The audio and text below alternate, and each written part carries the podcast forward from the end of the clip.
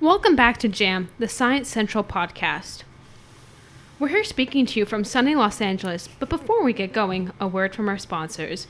This program is brought to you by the International School of Los Angeles IB program, working hard to encourage diversity and critical thinking in the sciences, and also in part by you, the listeners.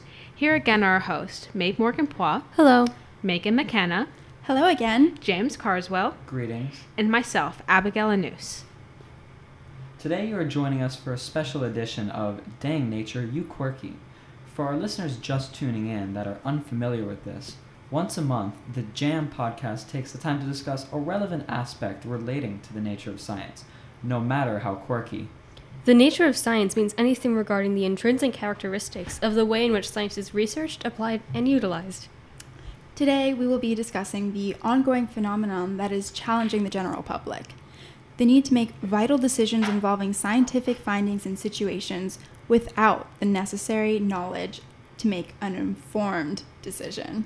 An understanding of natural science is required to make these decisions. So, how does the public judge? Well, we cannot very well make decisions based on the public's understanding of a scientific concept when it could so easily be skewed or a misunderstanding of the facts. But on the other hand, it is imperative that the public can make these crucial decisions related to scientific findings. There must be a way for important questions to be asked about whether scientific processes were followed in the making of this research. And scientists should have a role in responsibly answering those questions. Take, for example, the issue of climate change. I mean, climate change occurs because of increased concentration of greenhouse gases in the atmosphere. The greenhouse gases absorb and emit infrared radiation, which traps heat in the atmosphere. There is a common misconception that the enhanced greenhouse gas effect is the same as the naturally occurring greenhouse gas effect, which is a fatal error. The naturally occurring greenhouse gas effect protects the Earth through heat retention. Oh, thanks. I didn't know that, Megan. But there are people who would argue that the climate has changed in the past, and current trends merely reflect the Earth's natural climatic cycle. Is that so? Which is so false. Yeah, that's another common misconception, actually. But really, there is a significant amount of data proving that there is a correlation between greenhouse gas concentrations and the increase in global temperatures. This was prudently drilled into the ice cores in the Antarctica. I heard about that. The ice cores can provide data of environmental conditions 420,000 years ago. That's hundreds of thousands before of years before the ice age even began.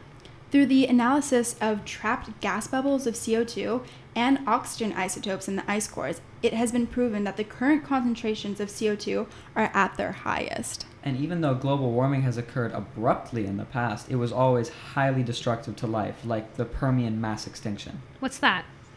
It killed off more than 96% of the planet's ma- uh, marine species and 70% of its terrestrial life. That's terrible. See, this is why climate change is such an important topic to understand. I agree.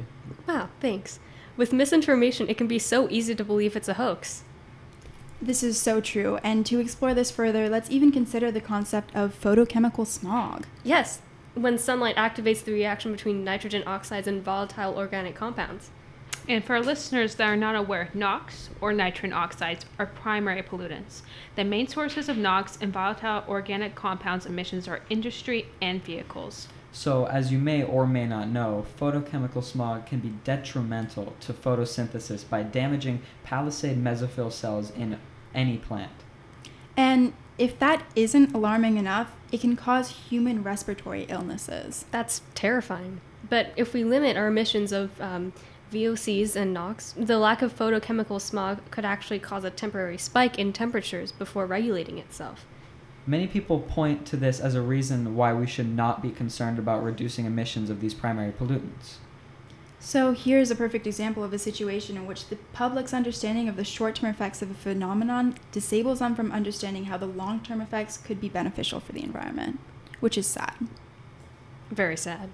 Um, so, that being said, how can they have a fair input with this significant issue if they are unqualified to have a well rounded understanding of the scientific explanations?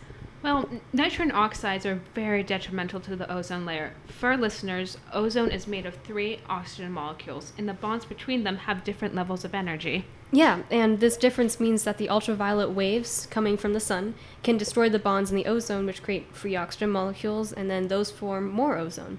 Because of this process, ultraviolet light is absorbed, meaning we're protected from it. But the presence of nitrogen oxide and CFCs, or chlorofluorocarbons, destroy ozone and bond with the free oxygen molecules. The way that they bond means the ozone can't be regenerated, and this is unquestionably detrimental to the environment. This is seriously concerning. Despite the devastating effects that global warming will have on all species, there is hope for some who will be able to adapt. What do you mean adapt? Many species are able to practice phenotypic plasticity, in which the species is able to adapt and live in a different environment without evolution in their genes. That seems like a positive outlook for the animals then. Unfortunately, not many species can live by uh, exhibiting phenotypic plasticity. It's a very m- small minority that are able to do this, but instead, it is just delaying the extinction of the species to allow for generational evolution to occur, in which genes change and are adapted to the new environments. Wait, so you're telling me global warming is forcing species to evolve? Precisely. Uh, for example, tawny owls can be light gray or brown depending on the genes they inherit from their parents. As snow cover in Finland has declined drastically since the late 1970s, the light gray owls, best camouflaged in the snow, lo- no longer have a large advantage. And thus, scientists have been able to conclude that there are many, many more brown owls now because of the uh, advantages they have in nature. Oh, That's fascinating. It's really both incredible and sad to see how nature is fighting back against a destructive force. But we need to realize that we are the destructive force and that our actions have extreme effects on every species on the planet. And besides just evolving, let's not forget that climate climate change can drive species to extinction entirely, which ruins ecosystem ecosystems across the globe. Truly upsetting. Indeed, in fact, there are very few cases where species can evolve or adapt fast enough to over uh, to outlast climate change. Not to mention the changing migration patterns in species in all types of biomes. Frankly, there are innumerable ways that climate change is affecting our ecosystem, ecosystems, and the public's inability to come to a consensus on how to handle this issue may just drive everyone to extinction. That's true. Because of the disastrous effects on the on, of climate change on ecosystems and habitats, this means that there is an increased competition between species. So that's why the enhanced greenhouse effect is set to wipe out life as we know it.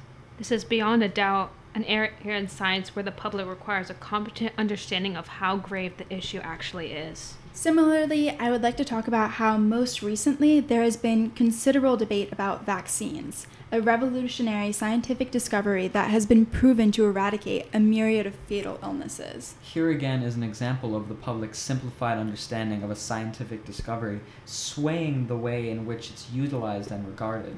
Many individuals believe the diseases, diseases treated by vaccines have been eradicated, therefore, there's no need to vaccinate. But why would they even believe these claims? There's a lack of understanding on how vaccines work, thus, many parents, for instance, fail to vaccinate their children. For those of us who do not understand how vaccines work, like myself, would you mind explaining how, Abigail? Of course, Megan. A form of the virus, bacteria, or toxin that causes the disease is used as an antigen. This antigen elicits an immune response from the body to treat the disease. In simpler terms, they prepare the body to fight disease without actually exposing the body to the actual disease. That's very smart. I'm glad science has come so far. But how can a scientist responsibly and clearly answer my questions regarding vaccines in a way that will make me comfortable enough to vote to enforce them, but also to give them to my children? Yeah, that's where the issue comes in. Usually, to scientists, the mechanisms behind such issues and scientific advancements, like vaccines, is clear, and therefore they have a concrete solution in mind. However, to people who aren't well versed or familiar with complicated scientific terms, the decision can be much harder to make because they aren't fully informed. They may even be misinformed. This brings us back to the phenomenon that we are discussing today. How can the popular voice of the public be considered at all without full understanding of a scientific concept? But we can't very well just allow scientists, a sliver of the population, to make all these critical decisions without even considering the point of view of the greater population. That could lead to blind trust and empower these few people. And that's why there's no clear solution to the issue. I think the public does have a responsibility to be educated on such issues. I agree, I think that's very important. Well, that's all the time we have for today. I think today's discussion has given the audience a lot to think on, myself included. Thank you for joining us on Jam's special edition of Dang Nature, You Quirky. Tune in next midnight tomorrow for a special guest appearance from Bill Nye the Science Guy.